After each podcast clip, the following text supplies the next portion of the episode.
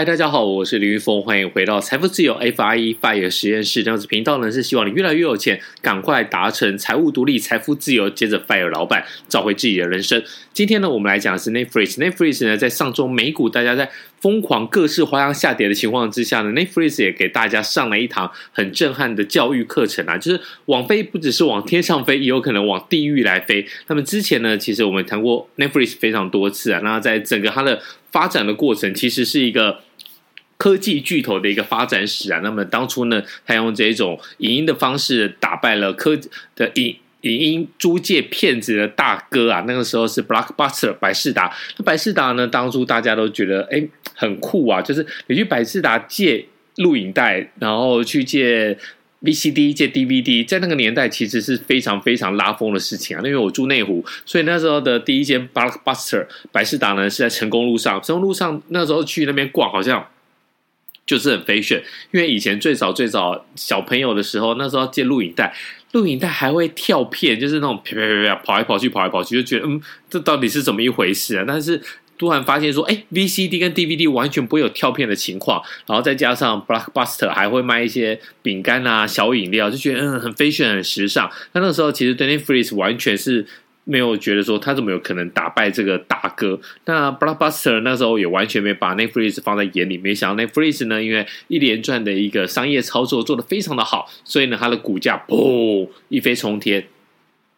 但由于游戏那个时候呢，大家应该印象就非常深刻啊。鱿鱼游戏那个时候真的就是 Netflix 的股价，因为这一档片啊红遍了全世界，所以呢它的股价到了七百块。那么最近呢，上个礼拜花式各样的花式下跌，那百事达呢曾经有一度在盘后跌了二十趴，二十趴是什么概念呢？就是打八折。你想想看，你看到一档股票。你把定存解开，你把这个薪水，你把年终奖金，嘣，全部 all in 投进了 Netflix，就没想到呢，他在盘中的时候呢，就突然给你一个打八折。那如果你投进一千万的话，你剩八百万，而且呢，等到明天，就是我们今天这个上架，我们是礼拜天录音嘛，那我们等到上架的时候，你会发现说，哎呦喂啊，呃，礼拜一的晚上又要来美股开盘了，会不会继续再跌？那这个情况，我们来先讲一下，到底为什么 Netflix 会？棒！直接从七百块，然后杀杀杀杀，最后呢还来了一个打八折，一天之内呢重挫超过二十趴，大概二十一、二十二趴左右。那么它现在的股价呢是已经跌破了四百块美金。其实我们很多时候在讲个股，那你在讲个股的时候呢，当然是要讲财报嘛。那 Netflix 它是可以说就是串流影音的平台这个龙头啊。那它在二零二四年第四季的财报营收的获利表现其实是非常的好啊。但是为什么会这样子跌到跌倒，那摔得这么严重？最主要就是说呢，大家认为它在订阅用户的成长呢是低于预期。好。我们先来讲一下，在财报方面呢，它二零二四年的 Q 四的财报盈利呢是收在收了。营收有七十七点一亿美元呐、那在这个情况之下，比去年的同期呢成长十六趴，每股盈余大约是一点三三美元，营收获利呢是表现优于预期，是 beat beat 什么意思？就是打败打败这个市场的预期，因为很多的分析师、很多的机构法人会去做一些推敲嘛。那如果我没有出具报告，其实一般来讲机构法人是不太能够买的，所以他在在出具报告的情况之下呢，当然就会。不只是说给他一个预估的价格啊，那他也会给他一个完整的分析。所以呢，他们在这个营收的表现上面也是 beat，是打败这些预期的报告。好，那订阅用户呢，成长是八百二十八万人啊，那也略高于预期啊，因为我们想说只有八百一十九万人啊，但是少于前年同期的八百五十万人。好，那接下来就来来，重点就是为什么会跌这么多，要打八折，跌了二十趴。其实，在财报的过程当中呢，有个东西呢，我觉得是更加重要，叫 guidance，就是一个导引，它会预测接下来的。整个公司的走向，那美国人比台湾人，其实我可以讲更诚实一点啊。台湾人的话，大概就是就大立光的老板，那台积电以前张忠谋，大概就这两个大老板会讲实话。那他们说好，比如说燕子来了，那真的景气就回来了。那比如说呢，最近大立光也说，他们认为说预预期的营收不会太好，结果大立光了，嘣嘣嘣，又从两千五百块往下跌。所以呢，在台股这边，我认为说，就这两个老板那。大立光跟台积电还比较会讲实话。那一般的老板如果说好，万里无云，一张不卖，奇迹自然。那你就要看一下它卖了没。那最近呢，其实你也发现了，其实很多在去年航运的大丰收的情况之下，那么很多的大股东其实就自己偷偷的卖。那卖了干嘛呢？他们又去大直买豪宅。所以呢，整个情况之下呢，其实你要知道，这些人就是把散户当成韭菜在割。那告诉你说，一张不卖，奇迹自来。那散户真的。跟着冲上去，那听他的话没有卖掉，那没有获利了结，那摔下来之后呢，真的不知道到底死了多少的一个冤魂呐、啊。那话说从头，我们就回来，在 Netflix 这边到底是怎么一回事？今年的第一季的预测啊，它的预测是多少呢？它预测呢，第一季的订阅用户的数量呢，只会增加两百五十万人。好，你要想哦，他们在第四季的时候，订阅用户成长了八百二十八万人，但是呢，你回头来看，哎，你怎么第一季？人家的预测，市场预测是多少呢？预期你会有增加六百九十三万人的订阅，但没有想到你只有两百五十万人。其实你这个就是一半的数字都不到啊。那前年同期是多少呢？前年同前年的同期呢是三百九十八万人。所以呢，大家认为说呢，这档股票这个个股呢，已经没有在这么有高成长的一个爆发力。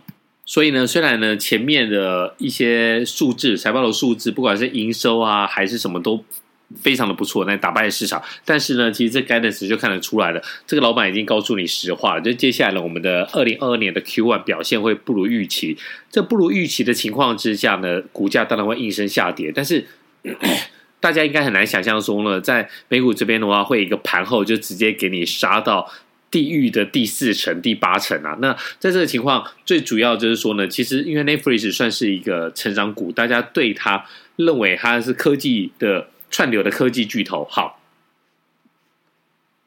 那你又是成长股，你应该表现的特别的好，所以呢，我们会给你这个高估值。那加上由于游戏到了七百块，其实，在之前你往前去看，很多的机构法人呢，在七百块的时候已经偷偷的出货了。那我们也不能讲偷偷出货了，其实。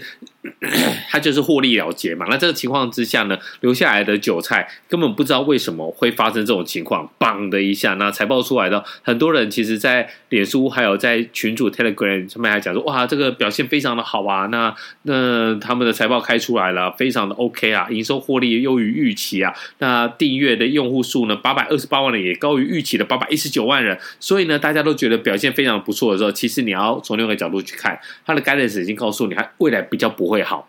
未来比较不好的情况之下呢，这个高估值，这间个股有办法撑起这高估值吗？目前看起来是没有。那如果你要用基本面来讲的话，其实 Netflix 虽然表现还是很不错啊，其实我们自己也订了 Netflix，我会发现说 Disney Plus 真的很糟。Disney Plus 我真的是看完那个那个梁朝伟的上气之后呢，我真的没有找到下一下一档我愿意看的，所以定在那里已经订阅了，但也没有去看。不过你要自己。你要想哦，Disney Plus 最近 Disney 这个个股也跌了很多，因为主要它的 Disney Plus 就是没有当获得市场的喜爱嘛。然后接下来的话，不只是 Disney，还有 HBO 也推出 HBO Max，然后 Amazon 也有一个 Prime Video，那 Apple TV 这些都是积极的在抢攻它的串流市场。所以呢，Netflix 的执行长 Reed 就讲了，他现在面临的是激烈的市场竞争，虽然这种竞争呢会增加，呃，也有可能会增加。这些边际的成长，但是新的串流媒体推出的同时，Netflix 它其实真的是会有一点压力。虽然这个执行长也说了，他对于这些。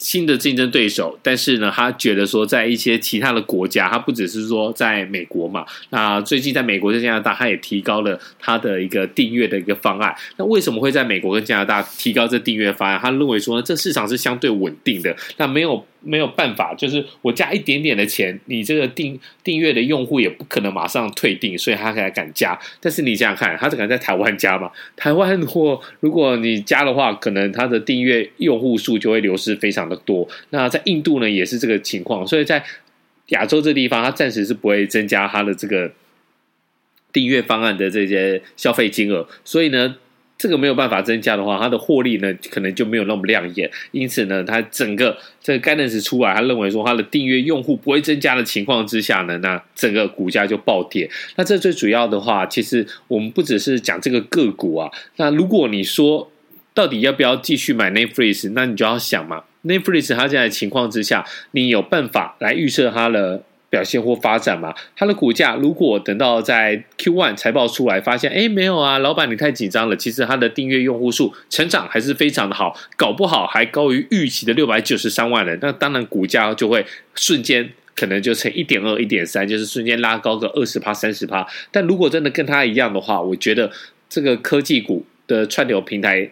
有可能在整个高估值撑不住的情况之下，股票在下杀。因此，对 Netflix 来讲的话，我觉得如果你有持有，那你就要看你持有的的成本价在哪里。我觉得有赚钱，那你就可以卖。但如果你现在是属于赔钱的状态，我更觉得你应该要卖。但什么时候你你什么时候呃，到底是谁应该继续持有呢？就是说，如果你在业业界里面，你知道一些我们不知道的事情，那这个可能就是你的阿法。如果你有确定它未来一定会表现更好的话，那你就是持持有，甚至你去买进。如果没有的话，那我觉得大家就撤出 n e t f r i x 会是一个比较好的一个做法。好，那我们今天就先聊到这里。呢最近的五星评论有点少，希望大家可以多多在 Apple Podcast 上面来留言。那我们下一期再见喽，感谢你，拜拜。